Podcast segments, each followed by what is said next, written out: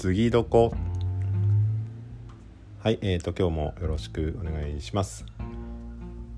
えー、まあちょっとでもね、えっと、自分のこう言語化のためにと思って、えーまあ、最近ね北海道に行ってきたんでその時に感じたこととかあいろいろ思い出しながらあ残しておきたいなと思って、えー、話そうとしています。で、えまあ、ただちょっとその前にですねあのちょっとこの間ツイッターを見てたらあるインフルエンサーの方がえっとまあ、その人も音声配信をされてる方でで、えー、リスナーさんからのコメントで、えー、そのそのその方が言われたことに対して「誰々さんも言ってましたね」っていうような反応があったということを、うん、言われてたんですけどまあいろんなね反応はそれに対しての反応もいろいろあったんですけど、うんまあ、その中で多かったのがやっぱりえっ、ー、と誰も言ってないことを言うことってなかなかもう今の時代というかうんなかなかないよねっていうようなこと、えー、うんまあちょっとした言葉が違ったとはいええー、言ってることは同じだよっていうことも多いだろうし、うん、で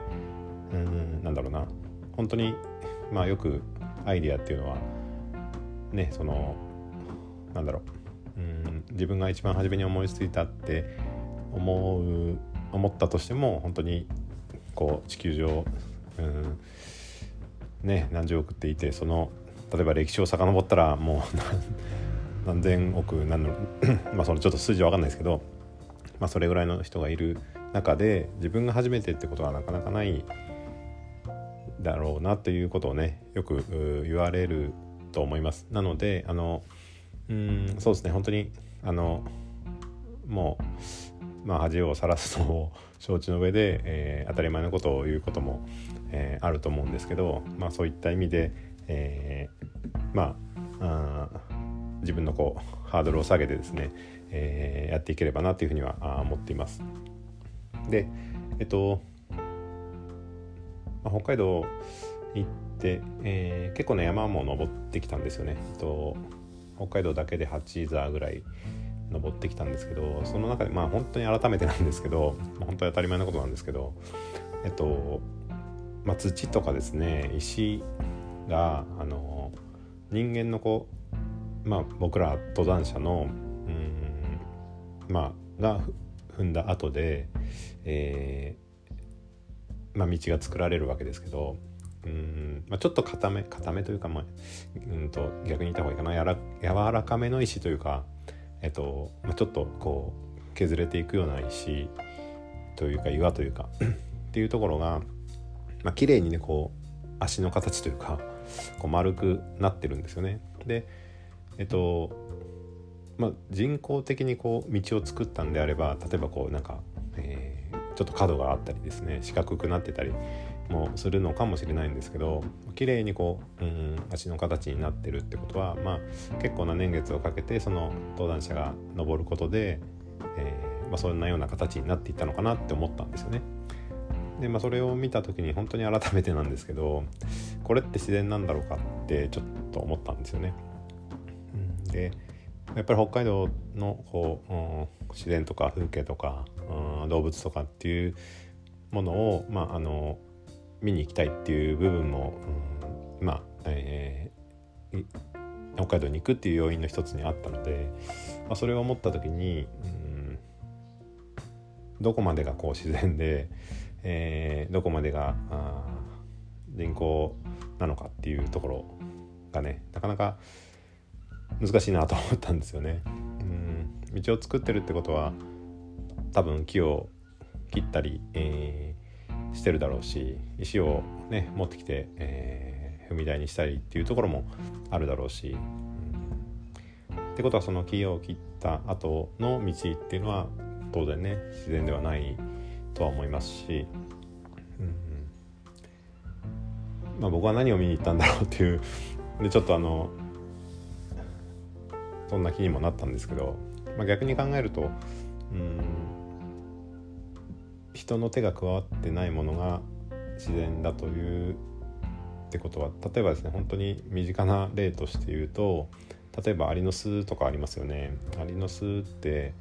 じゃあ自然なのかっていうところとか、うん、本当にその何も手が加えられてない状態なら、まあ、それは自然なのかもしれないんですけど例えばえっとなんだろう。小学校とかでやったのかな？なんかアリをちょっと、えー、捕まえてきてね。なんか水槽みたいのに砂入れてなんかこうその水槽のちょうど境目ぐらいにこう穴ができていくようなところを観察するっていうようなことをやった記憶もあったりなかったりするんですけど、まあ、それがその人のまあ人の手は加わってるかそれは。えっとまあそういうそれは自然じゃなくてじゃ例えば砂場にできたアリの巣は自然なのかとかね。なんかうんその境界がちょっとうんなんか分かんないなっていうことを思って自分が今見てるものっていうのは、まあ、自然なのかそうじゃないのかみたいな、うん、のがあって、えーまあ、だからどうってわけじゃないんですけど、うんと、なんかそういう見方もできるなって思ったのと、まあ、そうやって細かいところを見ていくのも面白いし、うん、なんだろう。今までそんな風に考えたことはなくて、うん、なんかうん大きく、うん、広い範囲で見て、えー、本当にね山を、うん、例えば下からこう見上げるような形で見た時に、うんまあ、富士山とか分かりやすいですよね。その、まあ、すごい綺麗なあこう山のね形をしてるんですけど実際本当登登るぐらいのね登山をするぐらいのところまで近づくと本当火山を思わせるような、うんまあ、茶色だったり赤だったり、うん、っていうまあ岩というか溶岩の塊というか、うん、そういう状態なんでやっぱその距離によってというかうん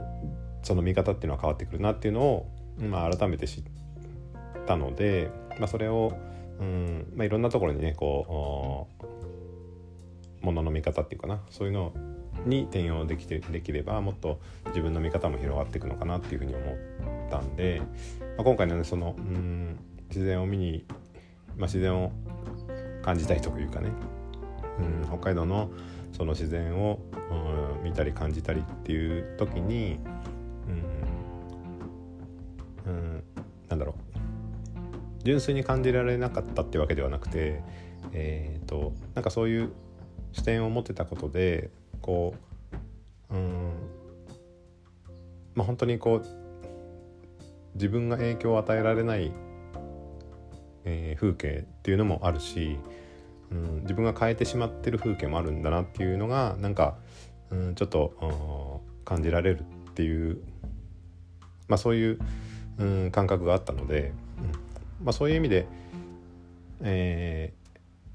ー、なんかねものの見方がちょっと、えー、自分の中で変わってきたのかなっていうのがあったので、えーまあ、すごくこう、うん、いい経験だったかなっていうふうには思ってえー、いました。うんまあ、なので、まあ、今これからもねその日常生活の中でも、まあ、いろんなものにものを見ることがあると思うんですけど、まあ、その時に、えーとまあ、その視点というか距離というか、まあ、その辺をちょっと変えてみるだけでいろいろ変わってくるのかなと思うので、まあ、そういう訓練はね、えっ、と今までしてこなかったので、まあ、その辺をやって、えー、いけたらいいなっていうふうには思ったという話です。はい。ということで今日はこの辺で失礼します。ありがとうございます。